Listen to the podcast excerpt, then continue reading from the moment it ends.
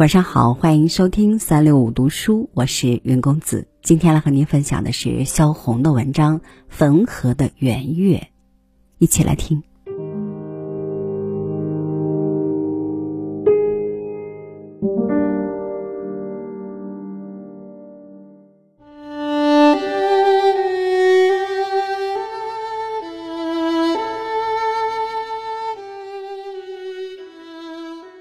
黄叶满地落着。小玉的祖母虽然是瞎子，她也确确实实承认到，已经好久，就是秋天了。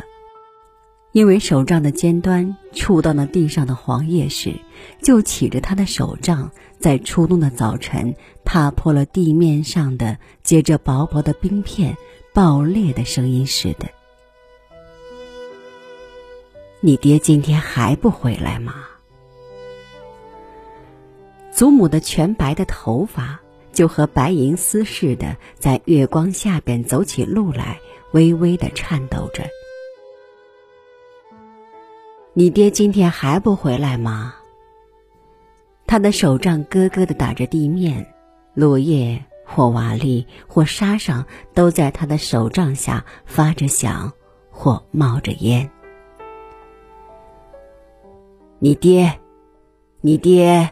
还不回来吗？他沿着小巷子向左边走。邻家没有不说他是疯子的，所以他一走到谁家的门前，就听到纸窗里边咯咯的笑声，或是问他：“你儿子去练兵去了吗？”他说：“是去啦，不是吗？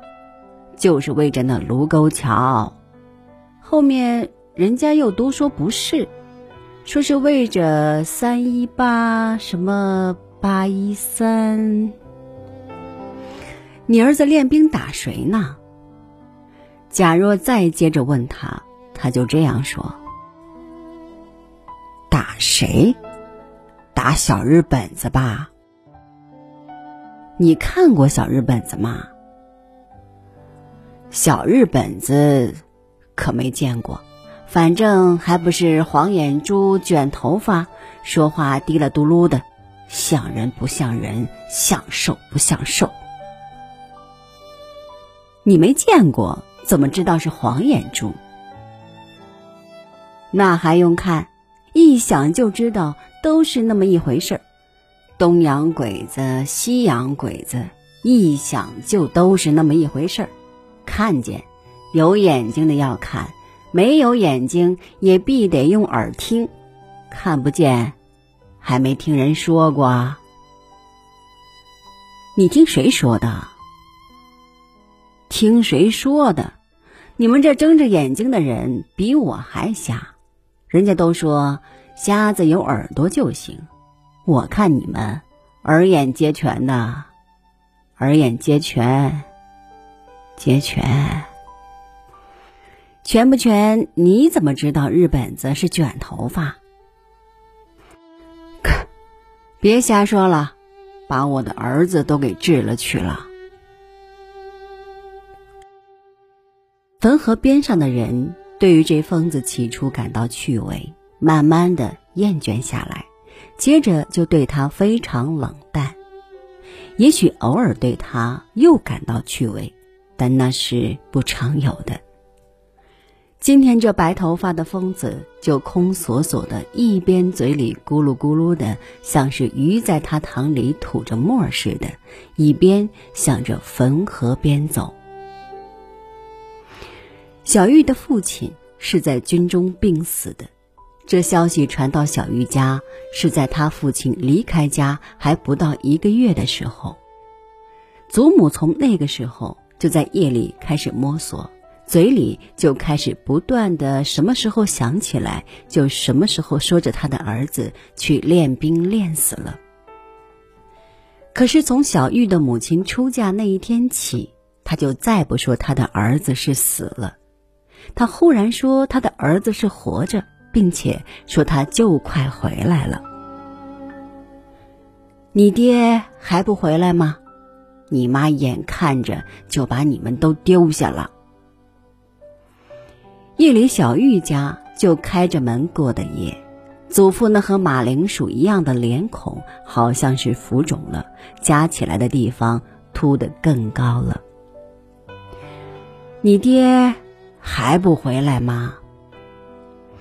祖母那夜依着门扇站着，他的手杖就在蟋蟀叫的地方打下去。祖父提着水桶到马棚里去了一次，再去一次。那呼呼的喘气的声音，就和马棚里边的马差不多了。他说：“这还像个家吗？你半夜三更的还不睡觉。”祖母听了他这话，带着手杖就跑到汾河边上去。那夜，他就睡在汾河边上了。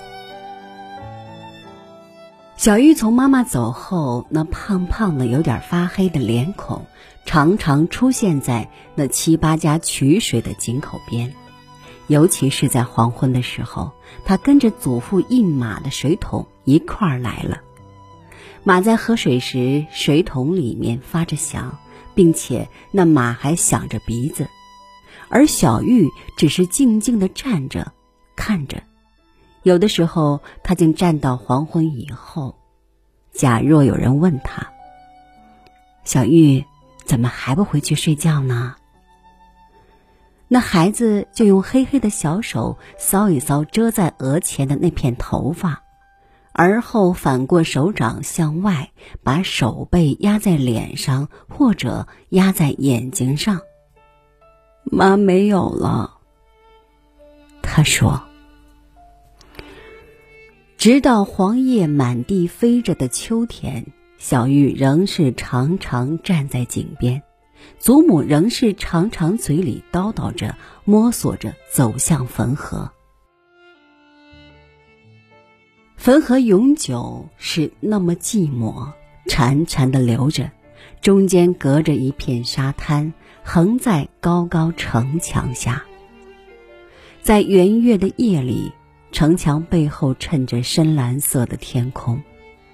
经过河上用柴草架起的浮桥，在沙滩上印着日里经行过的战士们的脚印。天空是辽远的、高的、不可及的深远的圆月的背后，在城墙的上方悬着。小玉的祖母坐在河边上。屈着他的两膝，好像又要说到他的儿子。这时，他听到一些狗叫，一些掌声。他不知道什么是掌声，他想总是一片震耳的蛙鸣。一个救亡的小团体的话剧在村中开演了。然而，汾河的边上。仍坐着小玉的祖母，圆月把她画着深黑色的影子落在地上。一九三八年八月二十日。